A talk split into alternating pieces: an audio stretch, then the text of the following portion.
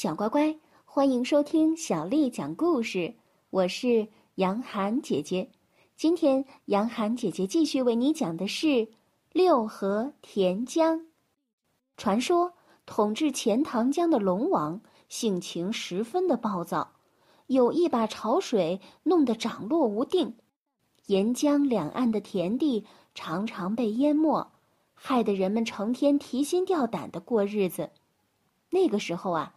江边住着一户穷苦的渔民，夫妻俩带着一个儿子，名字叫六合。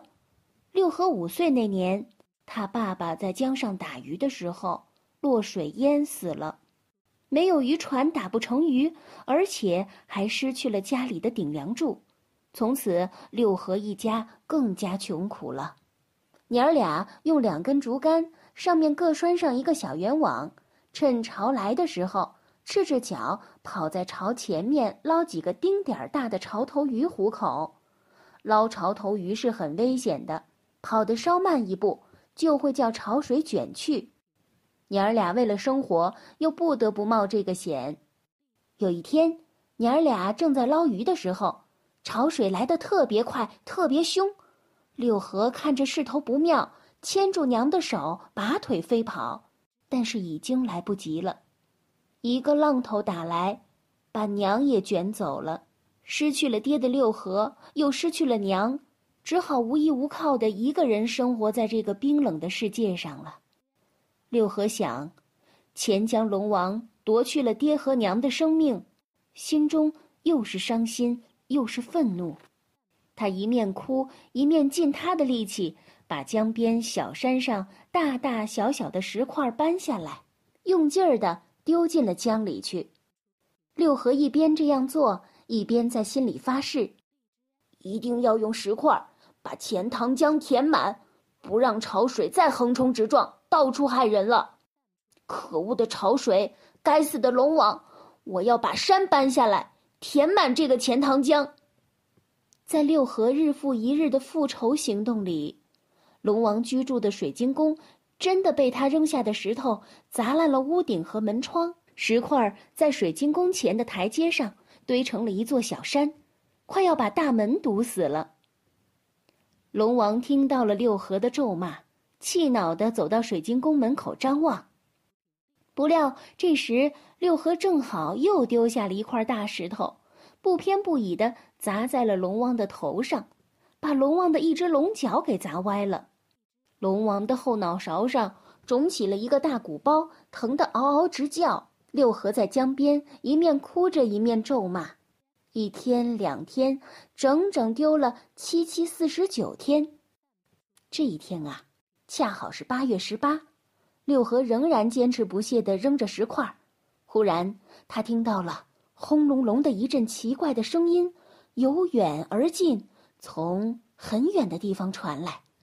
抬头看时，他发现钱塘江的潮水正从远处涌过来，在潮头之上站着一个横行霸道的谢将军，身后是一对弯腰屈背的虾小兵，后面黄罗伞下罩的则是八面威风的龙王。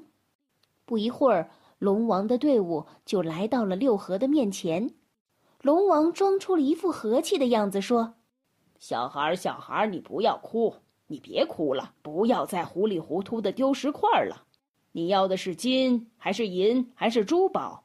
你说出来，我都给你。原来龙王已经害怕和六合的执着了。六合大声地说：“龙王，龙王，你听着，我不要你的金和银，也不要你的珠宝，只要你依我两件事情，我就不再扔石头了。否则的话，我就用石块。”压塌你的水晶宫，填没这条小小的钱塘江。龙王见六合两眼喷火，说的正义凛然，急忙对他说：“那你说说是哪两件事儿？先说来，我听听。”六合说：“好，第一件，马上把我娘送回来；第二件，从今以后不准乱涨大潮，潮水只许规规矩矩的顺着河道走。”长到我站的这座小山上为止。心高气傲的龙王哪里愿意受制于一个小孩呢？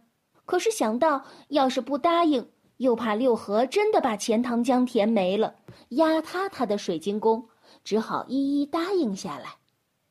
龙王也还算是守信用，回到龙宫后啊，马上令人把六合的娘送了上来，潮水也不再没规没矩的乱涨了。从那个时候开始啊，钱塘江的潮水变小了许多，并且涨到六合当年站立的那座小山边，便稳了下来。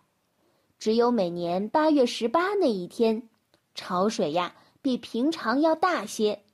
那是因为龙王吃过六合的亏，怕他的部下再闯祸，亲自出来巡江的缘故。人们摸清了潮水的脾气，就不再害怕它了，把沿江两岸的荒滩都开辟成了良田，种上了绿油油的庄稼。为了感谢六合制服了龙王，后人就在他搬石块的小山上修建起了一座宝塔。这。就是六合塔的由来，小乖乖，今天的故事就为你讲到这儿了。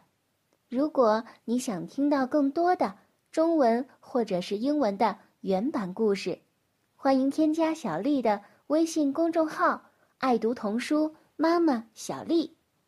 接下来的时间呢，我要为你读的是唐朝诗人杜甫写的《江南逢李龟年》。岐王宅里寻常见，崔九堂前几度闻。正是江南好风景，落花时节又逢君。岐王宅里寻常见，崔九堂前几度闻。正是江南好风景，落花时节又逢君。岐王宅里寻常见，崔九堂前几度闻。正是江南好风景，落花时节又逢君。小乖乖，晚安。